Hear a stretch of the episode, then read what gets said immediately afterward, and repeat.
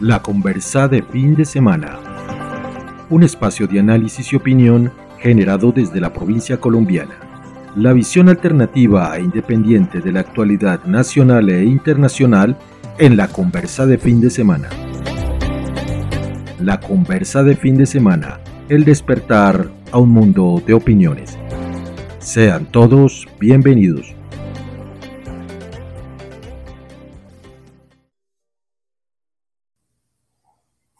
Muy buenas y santas las tengan todas y todos. Sean ustedes bienvenidos a este espacio de opinión alternativa generado desde la provincia colombiana que se llama La Conversa de Fin de Semana. Mi nombre es Omar Orlando Tobar Troches. Estoy muy, muy complacido, pero sobre todo muy honrado de poder cumplir esta cita virtual con todos ustedes en este espacio que se llama La Conversa de Fin de Semana. Para el día de hoy tenemos un, tema que, dada la época que ya empezamos a vivir aquí en, Colombia, eh, un espacio de campañas preelectorales, eh, de, decisión del futuro político de Colombia, puesto que el próximo año 2022 vamos a elegir eh, miembros del Congreso de la República, representantes a la Cámara, senadores, así como presidente y vicepresidente de este país. El tema político, pues obviamente va a estar en el primer orden de, de, pública, regional, nacional. Para eso, el día de hoy estoy muy, muy, muy, muy bien acompañado en esta conversa de fin de semana por cuatro mm, personas, dos de los cuales ustedes ya los conocen, y dos personas nuevas que tengo el honor de conocer hace mucho tiempo y que están como analistas invitados para el tema de hoy, que como ustedes están viendo acá en el banner que está pasando abajo, es el de la importancia de la educación política y el debate político al interior de la sociedad como a la sociedad colombiana. Entonces, eh, antes de presentar a nuestros invitados que ustedes ya están viendo aquí, eh, al lado de la, de la pantalla, eh, agradecer a las personas que se han conectado con nosotros en nuestras redes sociales, que finalizando esta conversa ustedes podrán ver en la, en la pantalla. Eh, sin más preámbulo, y para hacer más invitados, en, en orden de, de aparición nuevo, Permítame presentar a la señorita Ruth Sotailis, ahora de cultura, desde hace rato también activista en términos eh, de el trabajo con, la, con el trabajo social de ese. También tenemos nuevo, que ustedes no lo han visto, al señor Marco Tulio Morales, ex dirigente nacional de, la de los sindicatos de industria de los trabajadores de las telecomunicaciones, trabajador comunitario ahora, dedicado a la acción comunal, por ahí está especializándose en ese tema, ex trabajador de Telecom, eh, haciendo buen uso de su pensión. Y a dos personas que usted ya conocían, el señor Juan Pablo Sepúlveda Gauer, también ex dirigente nacional del Sindicato de las Comunicaciones, y el señor Álvaro Molina, también ex dirigente sindical nacional del Sindicato de la Industria de las Telecomunicaciones, hoy día también en ejercicio, y también trabajando con el sector de la salud en defensa de los usuarios. A todos ellos, muchas gracias y un saludito de entrada, Zoraida, Marcoteo, Juan Pablo, Alvarito, ¿cómo han estado? Bueno, buenas noches, Omar, buenas noches, compañeros, Álvaro, Marco Tulio, Juan Pablo. Eh, pues honrada de, de, de hacer parte de esta conversa del fin de semana, tener la oportunidad de compartir con ustedes como una ciudadana más las inquietudes y más allá de las propuestas como es generar es como esos debates alrededor de lo que coyunturalmente está pasando en nuestro país. Muchas gracias y buenas noches a todos. Bueno, Ruth, muchas gracias. Muy honrado de, tener, de estar contigo. Marco Tulio, ¿cómo estás? Buenas noches. Gracias por la, aceptar la invitación. Gracias, Omar. Muy buenas noches a todos. Eh, realmente muy contento de poder estar en este programa de la conversa, eh, programa que sigo muy constantemente y en el que he visto eh, varios diálogos muy, muy interesantes y de actualidad. Bueno, muchas gracias, Marcote. Vamos a conversar con Marcote ahorita sobre política, que es lo que más nos gusta. Don Juan Pablo Sepúlveda, muy buenas noches. ¿Cómo está usted? Eh, muy bien, gracias, Omar. Eh, buenas noches a Ruda, a Álvaro, a Marcote, a Omar. De nuevo, muchas gracias por, permitirnos compartir como algunas ideas en este espacio y esperemos que el programa nos salga bien y, dejemos algunas ideas que es lo más importante. Muchas gracias, don Juan Pablo. Por último, pero no menos importante, el joven Álvaro Molina. ¿Cómo está, Álvaro? Buenas noches. Don Omar Orlando, gracias por lo de joven y yo creo que, el primer saludo es para todos los las personas que nos están escuchando, nos están viendo, a los compañeros y amigos panelistas, pues muy grato verlos y espero no aburrirlos mucho cuando Omar presentó de que ya nos conocen de vieja data, ya participamos mucho de estos espacios que no volvernos canzones y tratar de contribuir un poquitico en el análisis que se está haciendo de la coyuntura. Bueno, como ustedes saben, estos espacios eh, audiovisuales, pues estamos sujetos al y mucho más, más que en, redes sociales como Facebook o como YouTube, que es por donde salimos en la conversa de fin de semana. Entonces vamos a tratar de, eh, abordar un tema de hoy que es complejo, pero, pero que yo creo que es de, la, de, vital importancia. Como ha construido y como ha pasado con anteriores eh, conversas con este selecto grupo, si es necesario, pues eh, haremos una segunda parte, no se preocupen por eso. La gente ha dado buenos comentarios de estos conversatorios, entonces estamos como medio obligados a seguir en la misma tónica.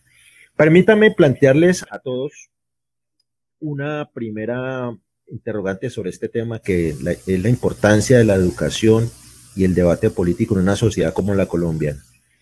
De, en una primera apreciación a ustedes, ¿por qué creen que es importante hablar de política hoy en, en una sociedad como la colombiana? Eh, si quiere, arrancamos con Ruth, seguimos en el mismo orden o como ustedes a bien pueden. Bueno, gracias, Omar. gracias. Bueno, lo importante, creo yo, es el tema de, considerarnos partícipes, no somos ajenos a lo que está pasando en nuestro país y creo que eso ha sido una constante, es el hecho de esperar que otros decidan por nosotros. Yo creo que eh, desde que somos desde que estamos en la primera infancia debemos ser agentes políticos desde el momento en que decidimos cómo, desde nuestras familias, ser parte de, esta sociedad, de tomar nuestras propias decisiones y no esperar que otros, como lo, te lo digo, decidan por nosotros. Y en este sentido, es el hecho de que la educación no solamente es la de doctrina de, de lo que hacen los colegios de darnos una, de impartirnos una educación formal, sino formarnos como sujetos de derechos y reconocer nuestros derechos y asimismo también exigirlos de una manera respetuosa, pero coherente y constante. Y en este sentido creo que a nuestro país le hace mucha falta el hecho de eh, entender que la democracia representativa no es que otros sean los que sencillamente decían, sino que están allí precisamente porque nosotros los elegimos porque hay un programa detrás de esto y queremos en ese programa. Entonces hay que, entender, hay que enseñarle precisamente a los, desde muy pequeños y a los jóvenes el hecho de que esas decisiones que se toman también hace parte de nuestra propia realidad y eso es lo que se ve reflejado, entender cuáles son nuestros derechos, cuáles son nuestros deberes y en eso consiste la educación política en nuestro país también. Muchas gracias, Ruth. primera aproximación. Marco Tulio, también desde tu, desde tu visión, desde tu experiencia, ¿Por qué es importante educar y hablar de política en una sociedad como la colombiana el día de hoy? Yo parto de, la reflexión que hacía Ruth sobre la educación en la primera infancia, la educación política. Si esa educación se diera desde los colegios, eh, seguramente los jóvenes hoy en día entenderían con mayor razón de qué se trata la participación ciudadana. y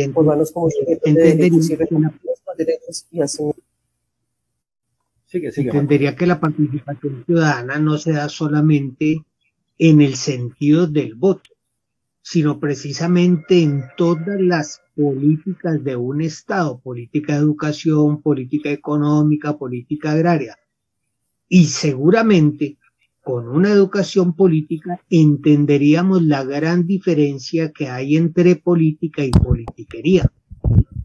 El poder entender la política como un medio sobre el cual eh, podamos nosotros no solamente ejercer nuestra participación, sino buscar de conjunto la solución de todas las problemáticas que tiene la sociedad. Muy bien, Marco, muchas gracias por esa primera aproximación. Don Juan Pablo Sepúlveda, en ese mismo orden de idea, ¿por qué es importante eh, la educación y hablar de política o, meterse en el debate político en una sociedad como la colombiana en el día de hoy? Sí, Omar, pues yo creo que efectivamente nos hace falta educarnos en política. Y educarnos en política es arrancar que hacer política no es malo. Lo que pasa es que nos meten el cuento de que la política toda es mala, toda es corrupta, y en definitiva las decisiones que se toman en un país son políticas. Y si a nosotros nos afecta esa parte de las decisiones que se están tomando, pues deberíamos de participar, pero deberíamos de saber cómo hay que participar, a quién hay que apoyar, y creo que eso requiere de un estudio. El problema nuestro es que hemos visto una parte de la historia y nos han contado una historia de los que han estado en el poder, pero en definitiva, tendríamos que estudiar no solamente esa parte, sino todas las partes que han habido y que debería ser un tema de, desde el colegio, efectivamente, pues para poder tener eh, un conocimiento básico de en qué país estamos, cómo se ha movido políticamente, cuáles han sido las fuerzas políticas y poderlo entender para poder entender, ah, si esto me compete a mí, definitivamente yo debo participar en política, porque lo primero que uno escucha en muchas personas es, yo no participo en eso porque no me gusta participar en política. Y creo que hay que participar en política, pero hay que hacer una buena política, definitivamente, y nos muestran los ejemplos de politiqueros que en definitiva son los que nos tienen eh, en este momento como estamos.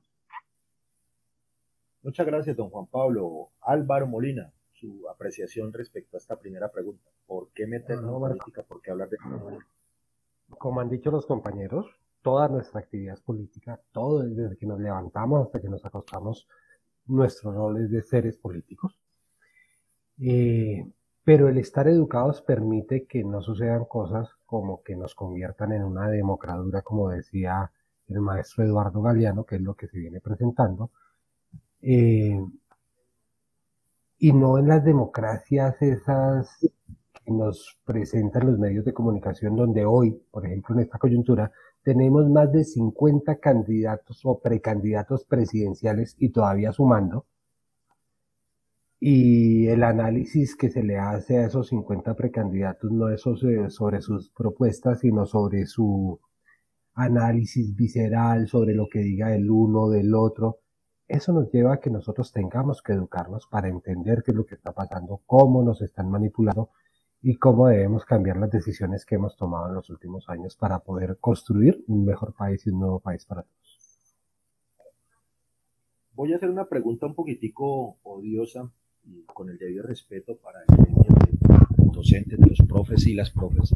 Creo que algunos de acá hemos pasado por ese honrosísimo sector de la sociedad colombiana de ser docente. Ustedes todos coincidieron en, en la importancia de la educación en política. Es decir, la sociedad debe ser educada en política para poder participar en política, para poder hacer política.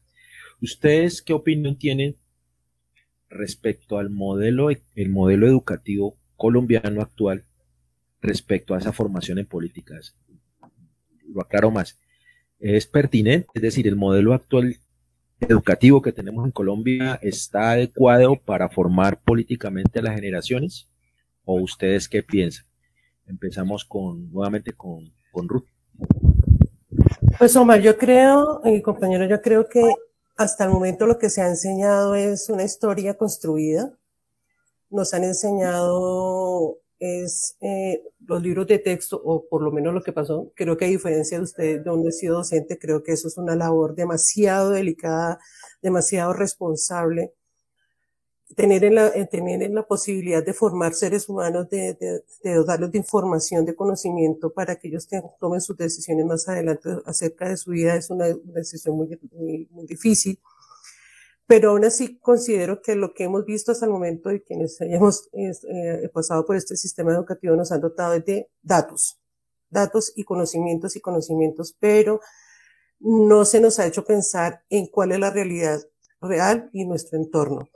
Entonces, vamos a la, vamos a, y recitamos el, el himno, recitamos los derechos humanos, recitamos los derechos del hombre, pero no entendemos cómo eso lo llevamos a la práctica. Creo que eso es lo que, lo, que hace falta, hacer seres mucho más libres, seres que realmente puedan manifestarse, que, que sean seres no que reciten, sino que realmente aprendan de, de, esos derechos que están constituidos allí, cuál es el sentido y cómo lo, lo, lo, aprendo yo para mi vida. Y ahí es donde está precisamente la falencia del sistema educativo. Por eso cada vez existen más sistemas alternativos de, de educación.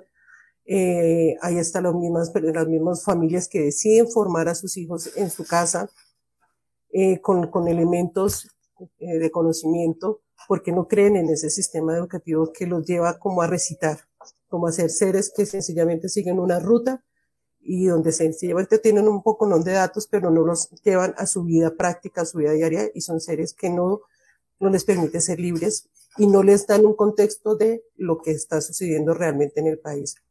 Eso es como, como lo que falta, es decir, ab los ojos a los, a los pequeños, no ocultarles lo que está pasando en el país, sencillamente es, darle la información y que realmente se sientan como parte de, una sociedad. Y pues obviamente que, que sea exigible sus derechos, los derechos son los de otros y que están escritos, sino que somos sujetos y sujetos políticos de derechos. Eh, muchas gracias, Ruth. Eh, Marco, tú, tú, Marco T, perdón, tu apreciación respecto a, a, lo mismo. ¿Es pertinente este modelo actual de educación con lo que se necesita? Mm, Hablando de política. Creo que es deficiente. Creo que es deficiente. A ver, eh, en este momento, por ejemplo, el Ministerio del Interior llama a elecciones a las juntas de acción comunal eh, a, eh, a finales de este mes de noviembre. Los jóvenes de 14 años pueden ser parte de la junta directiva en algunas secretarías. Los jóvenes no lo saben. Y no lo saben porque, por ejemplo, una materia que hay en el colegio que se llama democracia no enseña eso. Entonces, eh, ¿cómo es la participación ciudadana a partir, por ejemplo, de las juntas de acción comunal como formación del individuo en toda esta actividad? Eh, debería darse. Eso por un lado. Por otro lado, en la materia electiva, ¿por qué esa materia electiva no tratar de llevarla a que enfoque eh, la vocación eh, económica del territorio? Por ejemplo, si usted tiene un sector que es turístico, ¿por qué la materia electiva no trabaja y no enseña sobre turismo? Turismo es una cosa supremamente amplia. Hablemos de la atención en restaurantes, de las piscinas, de la parte histórica del sitio. O sea, hay mucho que enseñarle a un joven para que pueda desarrollar su territorio. Entonces, cuando a nosotros en la educación no le enseñamos ese amor al territorio, no le enseñamos su desarrollo y cómo participar como ciudadano, pues estamos siendo deficientes. Perfecto. Gracias, Marcote, por esa apreciación. Don Juan Pablo, sobre el mismo aspecto. Vea, yo creo que eh, una de las cosas que hay que profundizar justamente es eh, que hay que educar para ser críticos. Hay que educar para decirle al joven, los pensamientos son libres y usted tiene derecho a contradecir. Si a usted no le gusta algo, tiene derecho a decir, no me gusta. Creo que nos están enseñando a repetir cosas trilladas y no porque lo digan muchos, quiere decir que sean verdades. Pueden decirlo muchos, pero yo puedo decir, yo no creo en eso. Creo que esa es parte de la educación que nos hace falta. Ser críticos y mirar justamente de que la diferencia no es mala, simplemente es una diferencia y no por eso no es bueno ni es malo. Hay que enseñar eso. Gracias, don Juan Pablo. Álvaro, tu, tu, tu, apreciación sobre este tema. Omar, pues yo creo que el modelo no es, el modelo educativo no es, y tal vez no ha sido, ¿cierto? Eh, nosotros fuimos formados, pese a que yo soy el más joven, según usted, eh, en un modelo educativo distinto al actual, eh, en el que yo vi democracia, pero mis hijos hoy no están viendo democracia. La democracia que nosotros vimos tampoco es era más una cívica que un tema participativo, crítico y otras cosas de construcción. yo creo que Marco Tulio mencionaba algo muy importante y es que sí debe haber un modelo educativo que permita tener unos conocimientos básicos, una cultura, pero debemos formar más a las personas eh, por vocaciones, por entornos económicos, para que sean más productivos, para que no, no tengamos muchas cosas. Los compañeros de FECODE han discutido mucho el modelo educativo, pero siempre la imposición del gobierno de turno o del modelo económico de turno eh, es el que ha imperado. Entonces yo creo que ahí hay una transformación que se debe dar a fondo. Incluso caemos en que a los mismos maestros, a los mismos compañeros maestros, los han formado dentro de esos modelos educativos. Entonces muchos de ellos lo que hacen es repetir metodologías y recitar también muchas cosas. Yo creo que ahí hay muchas cosas para trabajar, pero deberán trabajarse desde una concepción de país diferente. Bueno, eh, en ese, siguiendo con, lo que ustedes acaban de decir, me parece supremamente ilustrativo y creo que hay unas primeras conclusiones que podríamos sacar aquí respecto a eso, de la pertinencia o la falta de pertinencia del actual modelo educativo. Queda el papel, y usted Álvaro me lo, tocaba ahorita último, el papel de, de, FECODE como la agremiación más importante o la única grande que hay de, educadores, que no ha sido o, no ha podido, no ha sido capaz o, no ha sido, no ha dado la talla para replantear ese modelo educativo eh, hacia un enfoque de aproximación a la política. Entonces, en ese sentido, eh, hay que, les pregunto a ustedes dos, eh, ¿será que le hace falta a las organizaciones sociales, a la organización sindical, insistir más sobre ese tema de formación política, no solamente entre sus afiliados, sino hacia el resto de la sociedad colombiana? Eh, empecemos ahorita, cambiemos el orden, empecemos con Álvaro, que está en pleno ejercicio de la actividad sindical últimamente. Bueno, yo creo que todos debemos repensarnos, no solo los compañeros de FECOL, pero yo no juzgaría tanto a los compañeros de FECODE, uno voltea y mira la tasa de asesinatos, de desplazamientos, de presiones, de persecuciones que tienen los compañeros, eh, es inmensa, es la más grande. Yo creo que hay que construir en colectivo. Al inicio alguno de nuestros compañeros de panel decía esto hay que pensarlo entre todos, ¿cierto? Y no puede ser solo FECODE, eh, no puede ser solo ADE, ADIDA, tiene que ser con padres de familia, tiene que ser con alumnos, tiene que ser con la sociedad, pero tiene que ser con un liderazgo de un gobierno que esté pensando y queriendo distinto. Porque eso se necesita, se necesita tener un liderazgo de un gobierno diferente, que piense distinto, que replantee distinto las cosas, porque si no nos vamos a quedar hablando en el desierto, salvo que podamos construir un colectivo demasiado grande que lleve a que haya unas transformaciones sociales desde la calle y desde la movilización. A ver, Omar, eh,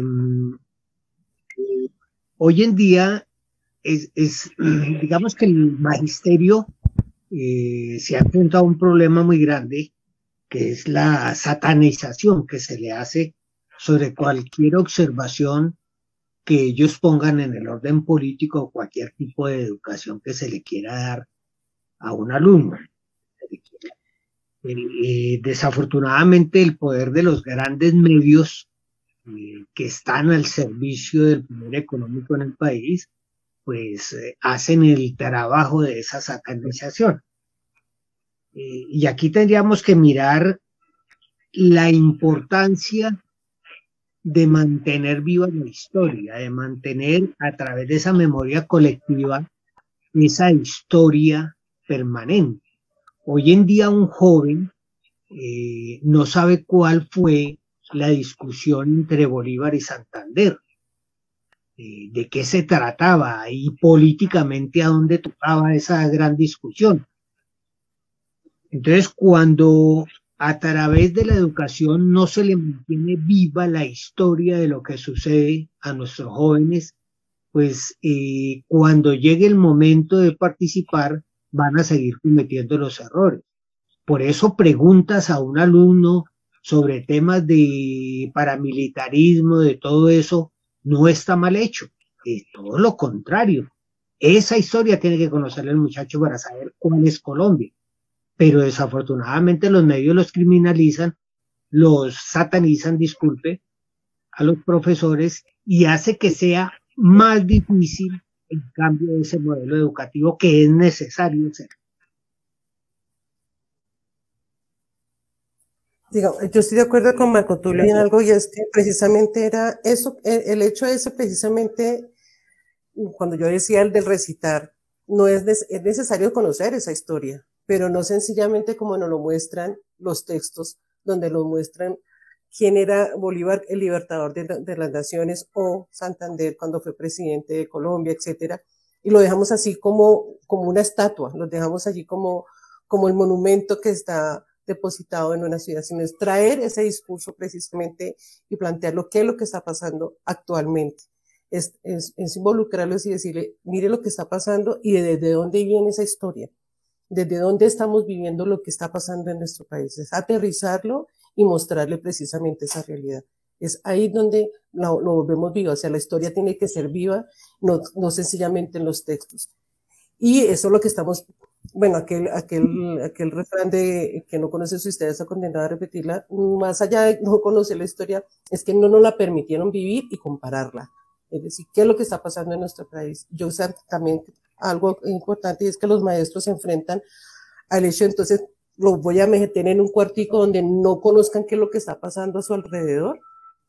Entonces es qué es lo que estamos formando, entonces no nos dejamos tocar como los padres que no queremos que los hijos salgan a las calles y, vean qué es lo que está pasando, no por el contrario. Cada vez hay que mostrarles más cuál es la realidad.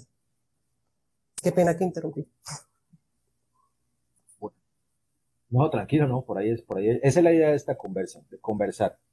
En ese orden de ideas y desafortunadamente como el cliché de todos los presentadores de televisión, yo jamás pensé que iba a decir eso, el tiempo en estos aparatos pasa muy rápido. Y la conversa cuando es buena, pues pasa mucho más rápido. Ya nos queda poquito tiempo. Yo quiero plantearles una pregunta eh, respecto a eso. Imagínense que apenas estamos abordando lo, al principio del tema, que es lo de la educación. ¿Ustedes creen, dentro de la experiencia en cada uno de los sectores en los que ustedes están en este momento desenvolviéndose, que a la gente le gusta o no le gusta hablar de política. Ustedes que, el contacto que han podido tener con, su gente cercana o con en el trabajo de ustedes, ¿a la gente le gusta o no le gusta hablar de política? Arranquemos con don Pablo. Yo creo que no nos han enseñado a hablar de política desde la casa. Desde la casa uno escuchaba a la abuela, mi hijo, no se meta en problemas, no se meta en eso, a que le va a ir mal deje que eso, deje eso así, pelota de letras, deje eso así. Creo que nos falta precisamente hablar de eso y ser conscientes de eso. Y creo, quiero, como el tiempo va así volando, dejar unas cosas, vean. Dentro de las campañas hay que escuchar qué se dice, analizar qué es lo que se está diciendo. No porque repitan muchas veces las mentiras se van a convertir en verdades, van a seguir siendo mentiras y hay que analizar eso. Eso es una parte de, lo que tenemos que estudiar. Ser críticos con lo que oímos, tratar de buscar el otro lado, siempre. En política siempre te van a mostrar un lado, hay que tratar de buscar el otro lado. Y creo que una cosa que nos ha hecho falta es sentarnos a discutir con el que no piensa igual. Porque aquí nos sentamos con el que piensa diferente y nos agarramos a totazos. Y creo que eso hay que aprender. Y eso es aprender a hablar de política, a hablar de las diferencias que tenemos para poder ser mejores. Gracias, don Juan Pablo Marco, Marco T. A ver, eh, Omar, eh, la gente le tiene miedo a hablar de política. Lo hace y lo hace mal hecho. Mal hecho porque uno de los grandes problemas que tenemos es que nosotros no hacemos el permanente análisis de coyuntura, sino que se da la discusión o se habla de política por, por momentos, por cosas de momentos, sino por, por una historia.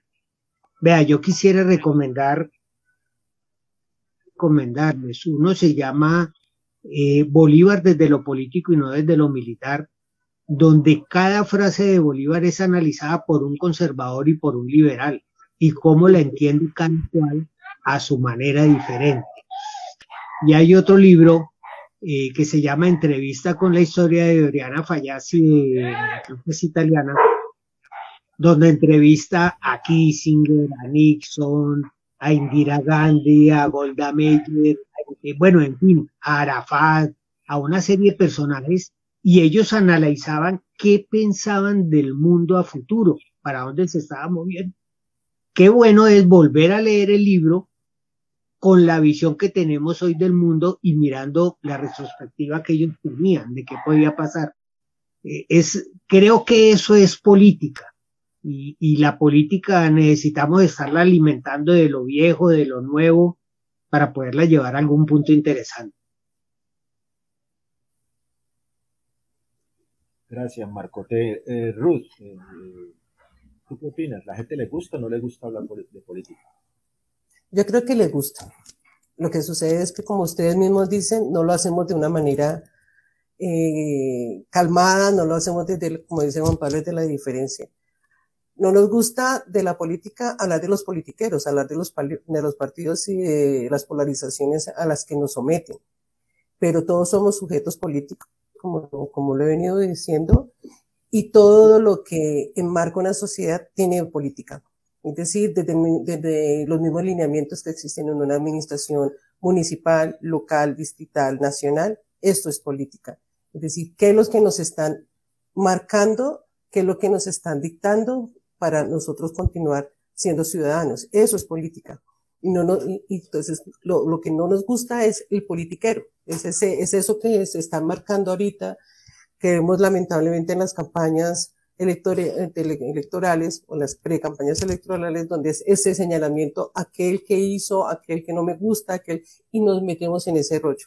Nos, nos gusta, no, no, creo que le tememos a eso, pero la política es mucho más amplia. La política es, es lo que nos marca como ciudadanos, es lo que nos marca como sociedad y en eso es donde de pronto nos falta estar involucrados.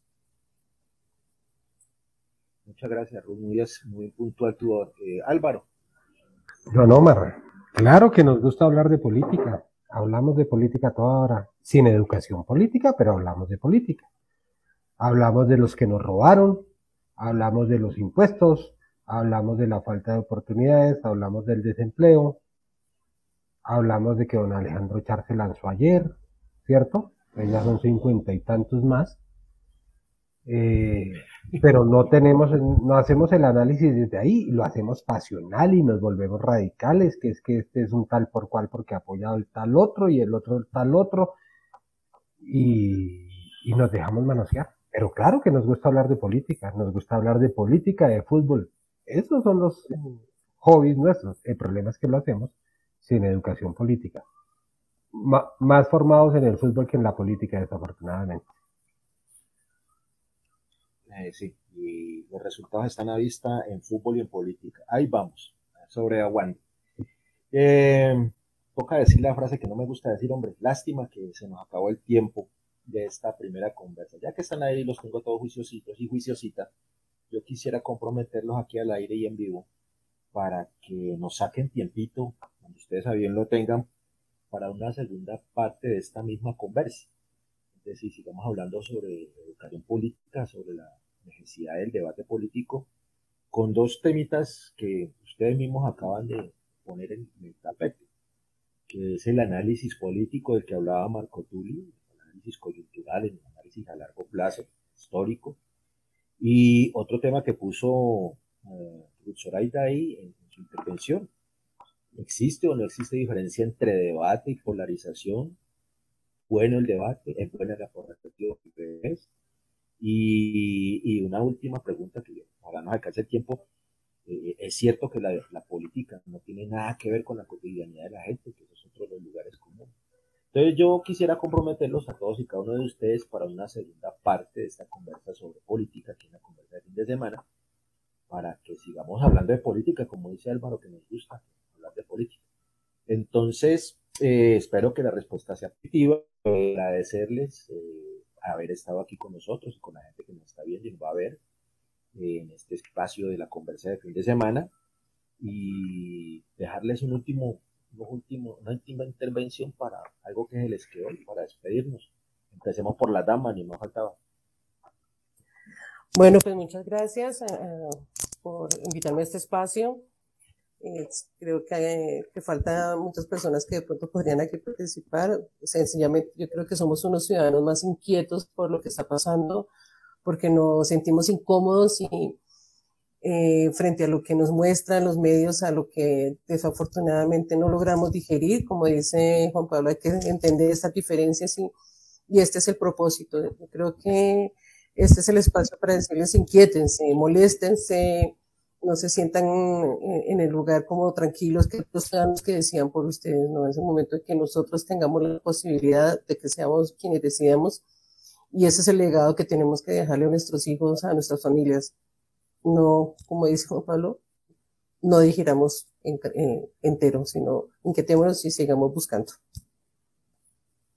Muchas gracias, Ruth. Por acá la estamos eh, esperando con ansiedad en esta conversación de de semana. Marco T última, apreciación de, esta, este Gracias, Omar. Eh, eh, vuelvo a reiterar el agradecimiento por la invitación. Eh, es una actividad bien interesante este tipo de charlas. el debate es necesario, es necesario y es importante. Lo que pasa es que el debate debe ser con altura y con respeto, con el respeto por las ideas de los demás eh, nunca eh, podremos estar todos pensando igual. Si todos pensáramos igual, pues apaguemos la, la luz y vayámonos, porque ¿qué estamos haciendo? Con uno solo que quede suficiente. Se piensa por el resto. Entonces la diferencia es bien importante. Si no hay diferencia, no construimos. Gracias. Bueno, muchas gracias. No, Marco Tulio, usted muchas gracias, eh, don Juan Pablo. Sí, de nuevo, muchas gracias a Omar por la invitación, a, a Marco a Álvaro y a Ruth por estar y a todos los que nos han escuchado. Y yo insisto en una cosa, eh, no nos da miedo participar ni hablar en política, creo que es necesario, creo que tenemos que seguir creciendo en nuestro conocimiento de qué es la política, qué es hacer política, y que en definitiva hay diferentes maneras de hacer política. Hay la, la forma de eh, apoderarse del poder y seguir haciendo y deshaciendo, y otra es que construir algo colectivo y creo que tenemos que buscar un modelo político justamente para construir un colectivo y eso lo haremos entre todos, con nuestras diferencias indiscutiblemente. Muchas gracias, don Juan Pablo Álvaro. Don Omar, pues la gratitud a usted por la invitación, a las personas que nos escuchan y pues nosotros sí, más que comprometidos, es gustosos participar aquí hasta que la gente se aburra con nosotros. Em, yo lo que creo importante es que cada uno de nuestras casas pensemos en que podemos construir un país distinto, que nosotros hemos permitido por omisión o por acción que quienes nos han gobernado estos 200 años se hayan comportado de esa manera. Pero que si nos involucramos, si entendemos que desde el espacio pequeñito, desde la casa, desde el colegio, desde la universidad, desde el trabajo, podemos contribuir y aportar para la transformación del país, ahí vamos ganando. Entonces, nada, que entendamos la responsabilidad que tenemos, eh, que no nos quejemos tanto y pasemos a la acción y a la decisión con educación política. Muchas gracias, Álvaro. Eh, a todos ustedes, pues nuevamente no, sino, no me queda sino agradecerles eh, por estar aquí, haber aceptado la invitación. A todos ustedes que nos están viendo en esta conversa de fin de semana, invitarlos para que entre semana, ahorita con terminando la conversa, ustedes se conecten con nosotros en nuestras redes sociales, nuestro fanpage en Facebook, que es la conversa fin de semana, eh, para que se suscriban a nuestro canal de YouTube. Ya, hola, ya vamos en los siete, qué cosa tan increíble, ya vamos en siete. Eh, para que nos oigan. Vamos creciendo. para que nos oigan, oigan los, audios de la conversación de fin de semana en, los portales de podcast, en Speaker, en eh, Anchor FM, en Spotify y en Google Podcast. Por allá más bien sí nos está yendo bastante bien en los, en los podcasts. Hay mucha gente que, nos ha estado escuchando en las diferentes plataformas. Y nuevamente invitarlos a, ya que ocho días, si no pasa nada extraordinario, o antesito, si es que pasa algo, a que nos encontremos en este espacio virtual de opinión y de análisis alternativo de la realidad que se llama la conversa del fin de semana. De mi parte ya no es más, como ya ahora entramos en la normalidad y la gente se está derracando porque nos están obligando a que no vacune y pues, No vuelvo a ir nada más de la prometido. Cada cual que se cuide como pueda. Y este, este espacio está para aquí, para hacer pedagogía y para generar opinión. De mi parte no es nada más, cuídense mucho. Nos vemos en Muchas la gracias. próxima conversa de Muchas gracias.